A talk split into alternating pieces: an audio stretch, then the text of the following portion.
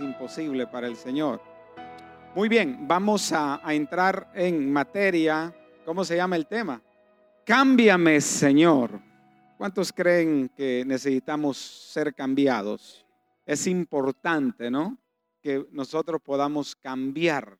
Hay gente que dice, cambia, dice, pero no se atreven a decir, voy a cambiar yo. Somos buenos para apuntar, ¿verdad?, a que otro cambie, pero nosotros no estamos dispuestos a cambiar. Más en el matrimonio, ¿no?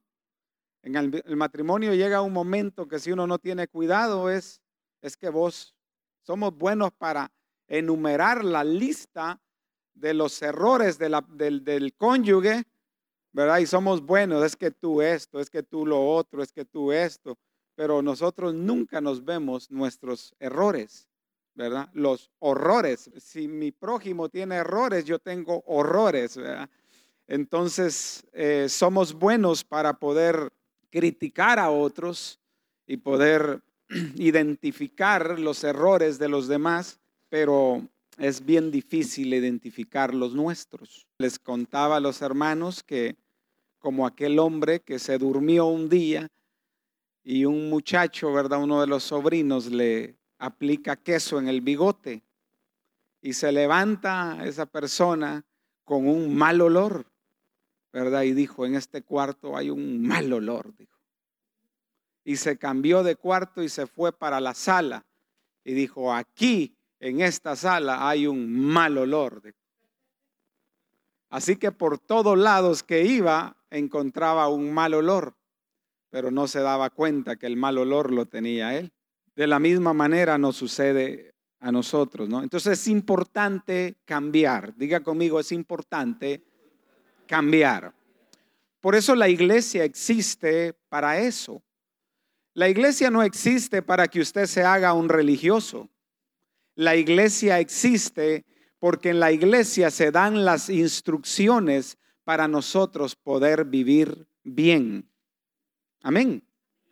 Entonces, lo que se da en la iglesia son instrucciones de cómo poder vivir bien y ser efectivos, cómo poder ser un buen ciudadano, cómo poder ser un buen hijo, cómo poder ser una buena esposa, un buen esposo, ¿verdad? Eh, entonces, esto se, se da aquí en las iglesias y es también fundamental que cada prédica que usted escuche, que usted la aplique y no solamente la aplique, sino que la podamos vivir. Amén. Porque eso es fundamental, que yo escuche una palabra y yo la pueda poner en práctica. Porque hay gente que dice, ay no, si ese hermano va a la iglesia, pero de por gusto. Entonces tenemos que nosotros ser modelos.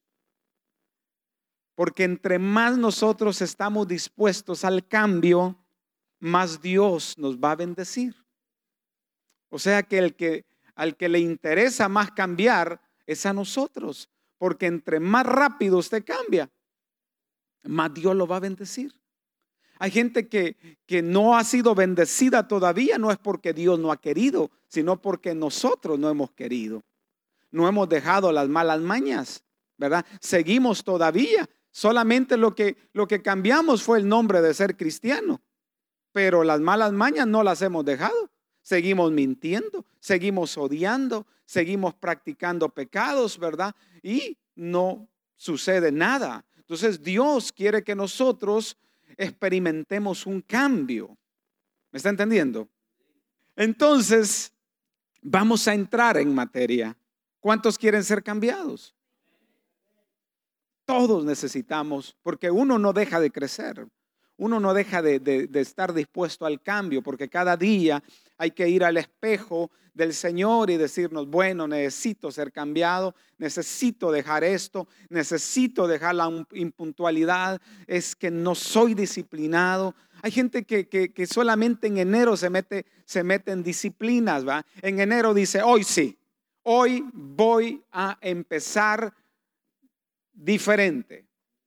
Ahora voy a empezar a orar. Hoy voy a empezar a hacer el tiempo con Dios. al pie de la letra. Hoy voy a empezar a ser disciplinado. Hoy voy a empezar a arreglar mi cuarto. Hoy voy a empezar a pagar las tarjetas de crédito a tiempo. Pero ahí por el mes de marzo ya caímos otra vez en lo mismo. Entonces es importante que nosotros estemos dispuestos a cambiar. ¿Sí me están entendiendo? Bueno, ¿qué es lo que dice Jeremías 18:6? No podré yo hacer de vosotros como este alfarero o casa de Israel. Dice Jehová, he aquí, dice, que como el barro en la mano del alfarero, así sois vosotros en mi mano, oh Israel. Entonces Dios envía al profeta Jeremías a la casa del alfarero. Allá el alfarero está en su molde fabricando algo. Y cuando está fabricando aquello, se le rompe. Se rompe lo que estaba haciendo el alfarero, pero el, el alfarero luego agarra el barro y lo empieza y empieza a fabricar lo que Él quiere, porque Dios es nuestro alfarero. Ahora, nosotros no podemos cambiar por nuestras propias fuerzas. Por eso Jesús dijo, para el mundo es imposible, pero para mí todo es posible. Así que si usted y yo queremos cambiar, por nuestras propias fuerzas no lo vamos a hacer. ¿Sí me está entendiendo? Tenemos que ir a Dios y decirle, Señor, cámbiame. Diga conmigo, Señor, cámbiame. ¿Ha experimentado algún cambio usted desde que vino a los pies de Cristo? ¿Cuántos han experimentado un cambio? Se cambió la ropa y se puso corbata. Pero sigue siendo el mismo bandido de antes, ¿no? No. Entonces tenemos que estar dispuesto a un cambio. ¿Me está entendiendo, iglesia? Dígame si es posible. Porque nosotros, hay gente que, que, lo escucho yo muy frecuente que dice, es que yo así soy. Y punto. Vos me conociste, ¿verdad? Le dice a la esposa. Vos me conociste. ¿De qué familia vengo? Nosotros somos de los Pérez. Nada. Nosotros somos de los Morales, ¿verdad? Y estos Morales son bien resentidos, así que hábleles un poquito despacio si quieren llevar las cosas bien. Entonces, ah, porque venimos de ese mundo y la cosa es que queremos implementar nuestra cultura en el reino de Dios y no se puede. Jesús dijo, de modo que si alguno está en Cristo, el apóstol Pablo dijo, de modo, de modo que si alguno está en Cristo, nueva criatura es. ¿Qué es? Las cosas viejas pasaron y aquí todas son hechas nuevas. Entonces, nosotros tenemos que estar experimentando ese cambio. ¿Qué debemos hacer para que Dios nos cambie? Decíamos, ¿qué es lo más difícil de hacer para Dios? ¿Será sanar a un leproso? ¿Será sanar a una persona de cáncer? ¿Levantar a un muerto? ¿Qué será más difícil? ¿Abrir el mar rojo? ¿Hacer un milagro financiero? ¿Qué es lo más difícil para Dios? Pues no. Lo más difícil para Dios es cambiarnos a nosotros. ¿Me está entendiendo? ¿Qué es lo más difícil? Vamos, es cambiarnos a nosotros. Ese, ese carácter, ese mal carácter impulsivo que usted tiene, que, que, que no se fija para hablar, que tira las lámparas los celulares, o explotamos fácilmente. Entonces, ¿cuánto Dios ha querido? Dice Dice, por ejemplo, ¿cuántos años le ha tomado a Dios cambiarle su mal carácter? Mucho, ¿verdad? ¿Por qué? Porque en este proceso está involucrada nuestra voluntad. Diga conmigo, voluntad. Voluntad. Entonces la voluntad es la que nosotros debemos de sujetar y llevarla cautiva a Cristo. Es la voluntad, es esa naturaleza de nosotros. Entonces la voluntad es la que hay que sujetar. Es ese, eh, por ejemplo, hay gente que me dice, es que pastor, es que yo no me di cuenta cuando yo caí en pecado. No, es que usted no sujetó su voluntad. Usted no, no sujetó su voluntad. Entonces, la voluntad hay que sujetarla. Entonces, por eso es bien difícil para Dios, o sea, para Dios es más difícil cambiarnos. O sea, por eso es que el Señor se lleva mucho tiempo con nosotros. Yo todavía estoy en el proceso, hermano, de cambio, porque se me sale ese hombre fuerte, ese hombre, ¿verdad? Muchas veces me bajo de la cruz. Y yo no sé usted también. Es que no te conozco, le dice la esposa a uno. Qué barbaridad. ¿Qué te pasó? Ah, es que tú no hablas así. Tú no te expresas así. Eres más diferente. Entonces, porque es difícil. Usted sabe que Moisés, Dios le dijo a Moisés que lo iba a llevar a una tierra que fluía pero usted sabe que Moisés no entró a la tierra. ¿Por qué no entró a la tierra? ¿Por qué no entró Moisés a la tierra? No obedeció. Mira, hermanos, si Moisés no entró a la tierra, nosotros a veces. Yo a veces le digo, Señor, es que fuiste muy estricto con Moisés. Una cosita te hizo, hizo muchas cosas buenas. Pero una cosita te hizo Moisés y no lo dejaste ver a la tierra. ¿Y cuántas cositas te he hecho yo, Señor? Ten misericordia de mí. Dios le dijo a Moisés, háblale a la piedra. Dice que los mansos heredarán la tierra. Pero dice la palabra de Dios que no había otro hombre tan manso en la tierra como Moisés. No había otro hombre más manso como Moisés. ¿Se puede imaginar usted? Un hombre tan tolerante pero, pero dice que no entró a la tierra, entonces perdió su mansedumbre. Porque en un momento de estrés de Moisés, golpeó la piedra. Y Dios le dijo, ¿cómo le dijo Dios? Háblale a la piedra. ¿Y qué hizo Moisés? La golpeó. Mire qué delicado es Dios y perdió la mansedumbre. ¿Cuántos de nosotros por algo tan pequeño hemos perdido la mansedumbre? Hemos perdido la templanza, hemos perdido, ¿verdad? El, sujetar nuestro cuerpo. Por eso a veces yo les aconsejo a los jóvenes, ¿sabes qué? A los novios, no toques a esa muchacha, sujeta. Sujeta tu voluntad. Espera hasta que te cases. No te metas con él. Porque hay gente que dice, pastor, ¿y por qué es malo el adulterio? ¿Por qué es mala la fornicación? ¿Por qué es mala la mentira? Porque son parte de esa naturaleza que a Dios no le agrada. Porque todas esas cosas te llevan a pecar.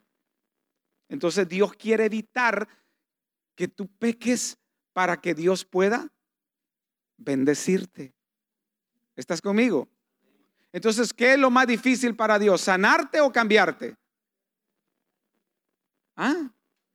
¿Cuántos les cuesta cambiar? ¿Cuántos son resentidos acá? Levánteme la mano. ¿Cuántos resentidos? Levánteme la mano. ¿A cuántos ¿Cuántos se enojan muchas veces y pasan un día y no, no se habla? ¿Cuántos se molestan porque les digan las cosas? ¿Ah?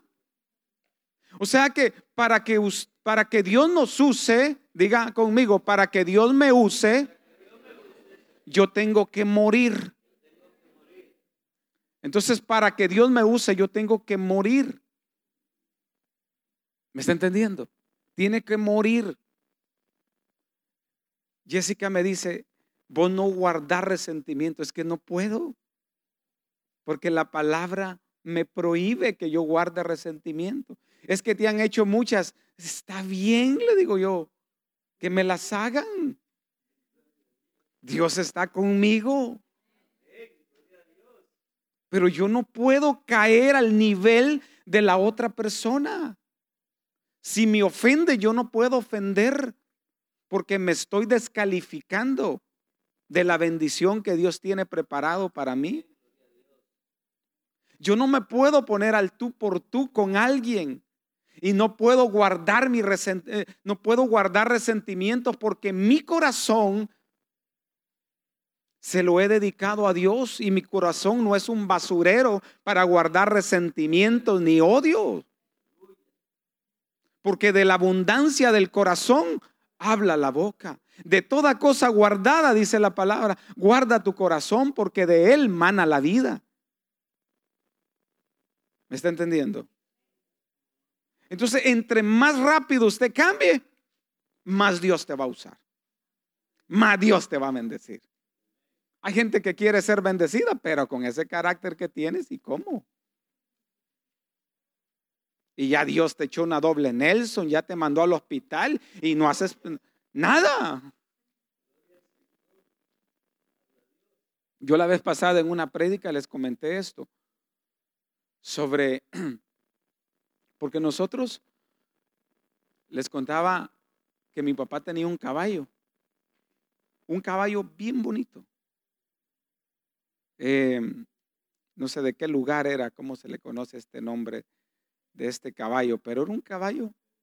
No, este era, era, era árabe, algo así, por ahí. No, no, este no. Pero ese animal, hermanos, al verlo usted, eso era hermoso. Su piel, su caminado. Pero ese animal regalado era caro. Porque cuando se montaba, no había, no había podido usted sentarse todavía en la montura cuando ya estaba en el piso. Y se llevaba los alambrados con usted. ¿Por qué? Porque ese caballo nunca se dejó amansar. Y a veces somos iguales nosotros. Somos bonitos pero insoportables. Andamos bien vestidos y nos vemos bien, ¿verdad? Pero tenemos un temperamento, un mal carácter, hermanos, que quién nos quiere. Entonces, ¿están aprendiendo? Yo también. Porque antes de predicarle a ustedes, me predico a mí mismo. Porque allá está mi esposa evaluándome. A ver si estoy diciendo la verdad. Dice que voy bien. Mire, hermanos, si le vamos a servir a Dios, hay que hacerlo bien. Entonces Dios ha hecho mucha inversión en ti. Por eso Él está interesado de cambiarte. Dios ha invertido mucho en ti. Dio la vida por ti. Te puso dones, te puso talentos. Tienes habilidades. Tú eres un tesoro.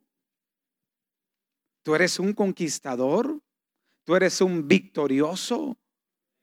O sea, Dios ha depositado tanto en ti que te ha hecho algo tremendo para triunfar. Pero ¿cuál es el problema? No está en Dios, sino que está en nosotros. sea, Que tengo que tomar la decisión de decir, bueno, voy a cambiar. Voy a cambiar. Y te vas al espejo y ¿qué tienes que hacer? No? Ayer estábamos en un, en, un evento de parejas. Y en los eventos de pareja en Libres para Amar hay una, charla donde dice, véale todas las cualidades a su cónyuge. Y empieza la persona a enumerar todas las cualidades de su cónyuge. Y fíjese que, que uno a veces se topa en esa pregunta. Y ahí está con el lapicero, solo una puesto. Ahora dice, enumere todas las áreas que necesita cambiar de su cónyuge. Ojalá le hace falta. Y que acá, que allá, que acá, 40, 50 cosas, 60 cosas, 60 áreas de cambio de la persona y una positiva. Qué tremendo. Entonces necesitamos cambiar. Es que cómo has cambiado, mi hijo. No, es que este nunca cambió, así era. Este fingió, hermano. Se puso una máscara. Pero ha sido el mismo pícaro de siempre. Pero necesitamos un cambio, ¿verdad? No se me pongan así ustedes. Ría, sonría, sonría a la persona que tiene a su lado. ¿Qué debemos hacer para que Dios nos cambie? Número uno, acercarnos a Él. ¿Qué debemos hacer para cambiar? Acercarnos a Él. Entre más tiempo usted pasa con Dios, más rápido va a experimentar cambios. Por eso yo siempre aconsejo a la gente que hagan sus altares familiares todas las noches. ¿Cuántos tienen altares familiares acá? ¿En qué consiste un altar? Vaya, consiste en un altar en esto. ¿Cuántos hijos tienen ustedes? Una hija. ¿Cuántos años tienen? Doce. Vaya, los altares familiares consisten en esto, donde el líder de la casa empieza con una escritura de la palabra de cinco minutos, de tres, cinco minutos, y empieza a explicarles, los trae. Hay aceite ahí en la casa, ahí donde van a orar, una musiquita bien así, al suavecito eh, cristiana, ¿verdad? Y pone, y él empieza a orar por su hija, empieza a orar por su esposa, empieza a orar por su casa y empieza a pedir perdón a su hija por si acaso no le ha dado el tiempo necesario. Después empieza a orar y pedirle perdón a su esposa y empiezan a ministrarse en aquel momento 15 a 20 minutos todas las noches. Entonces, ¿cuál es la primera clave? Acercarnos a Él. Porque cuando usted se acerca a Él, usted se va a dar cuenta cuáles son las áreas que usted necesita ser cambiada. ¿Sí me está entendiendo? Solamente en la cruz, hermanos, usted se da cuenta lo que usted necesita. Y ahí en la cruz deja sus malas mañas. Ahí en la cruz deja el pecado. Ahí en la cruz deja las mentiras. Allí en la cruz, ¿verdad? Entonces, por eso es importante acercarnos a Él para poder estar experimentando un cambio. Mire, si yo no busco a Dios en oración, yo nunca voy a experimentar un cambio. Porque nosotros estamos constituidos de cuerpo, alma y espíritu. Si usted no alimenta su alma o su espíritu con una relación con Dios, entonces usted va a alimentar la carne con todas las cosas que el mundo le ofrece. Y va a llegar un momento que va a pesar más lo que usted alimenta. ¿Sí me están entendiendo? Si usted no alimenta su espíritu, su alma con la palabra, con la oración, con ayuno, usted instantáneamente está bien fortachón con su carne. Y por eso andamos ante la defensiva, llenos de odios, por eso andamos, ¿verdad?, de malcriados, irrespetuosos, porque yo no he pasado tiempo con el Señor. ¿Sí me están entendiendo? Entre más tiempo usted pasa con Dios, más sensible se va a volver. Esto es importante. ¿Hay alguien aquí que me esté escuchando? ¿De verdad? ¿Cuántos quieren pasar tiempo con Dios?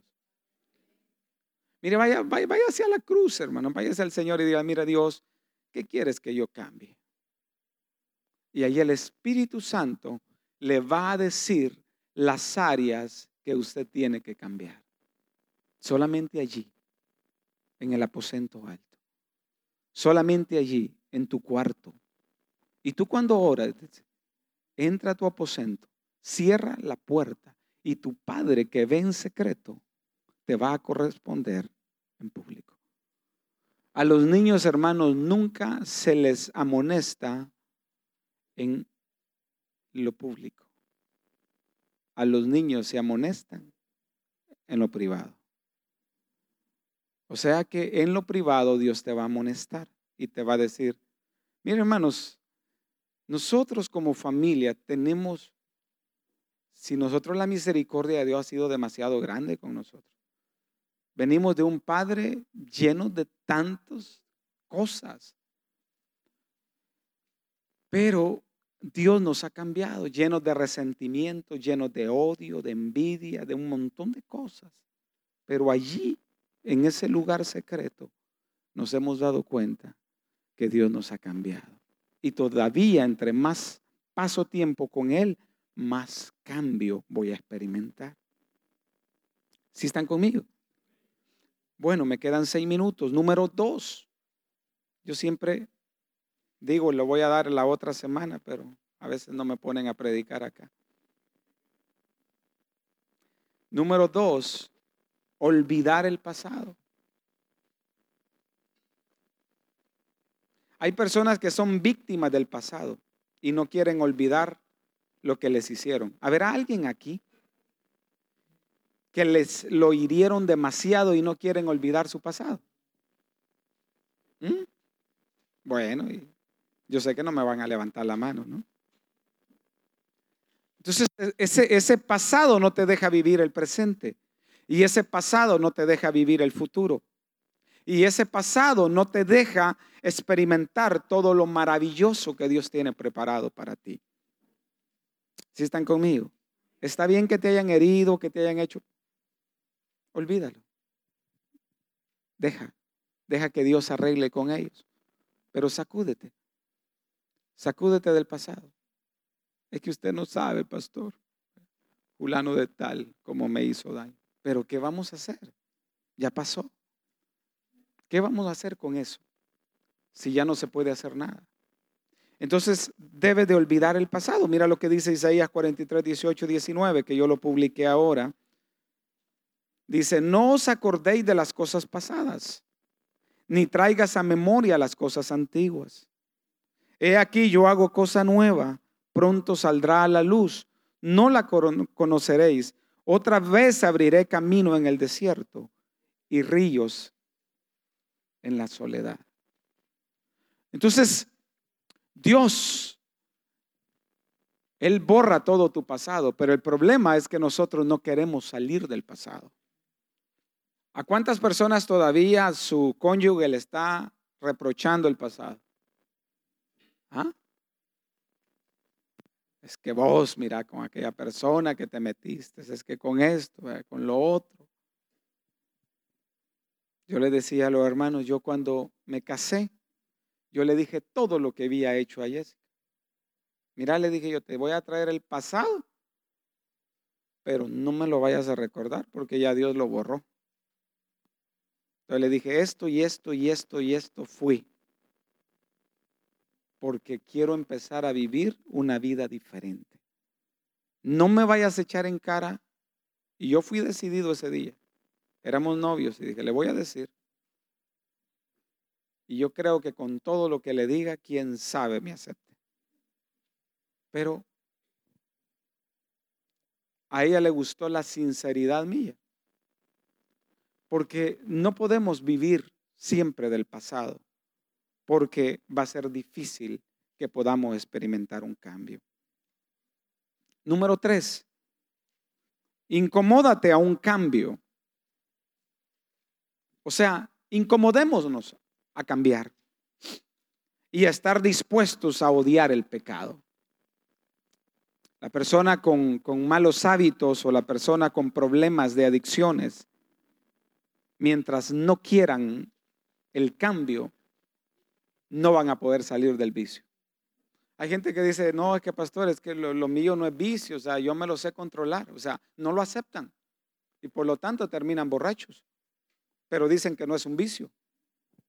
Entonces, mientras no aceptemos, mientras no nos incomodemos a un cambio y estar dispuestos a odiar el pecado, porque antes de cometer, de, de tomar la decisión de cometer algo, piensa en lo que Dios va a decir al respecto.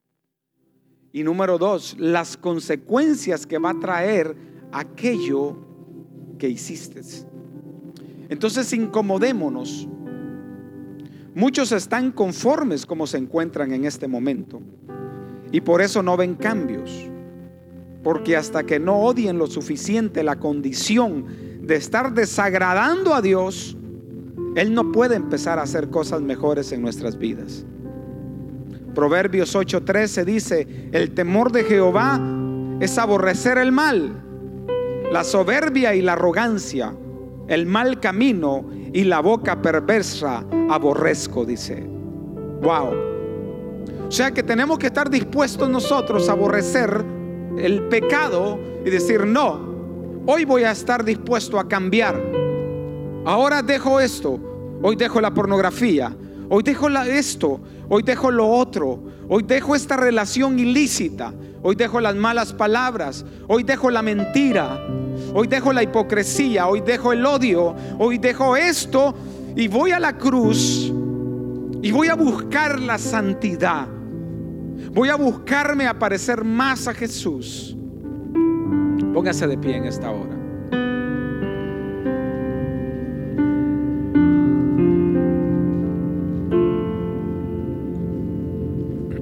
¿Cuántos quieren ser cambiados? ¿Cuántos necesitan un cambio acá? Levánteme la mano los que necesitan un cambio o los que ya se sienten que, ya hicieron todo, pues ya está listo para volar al cielo usted.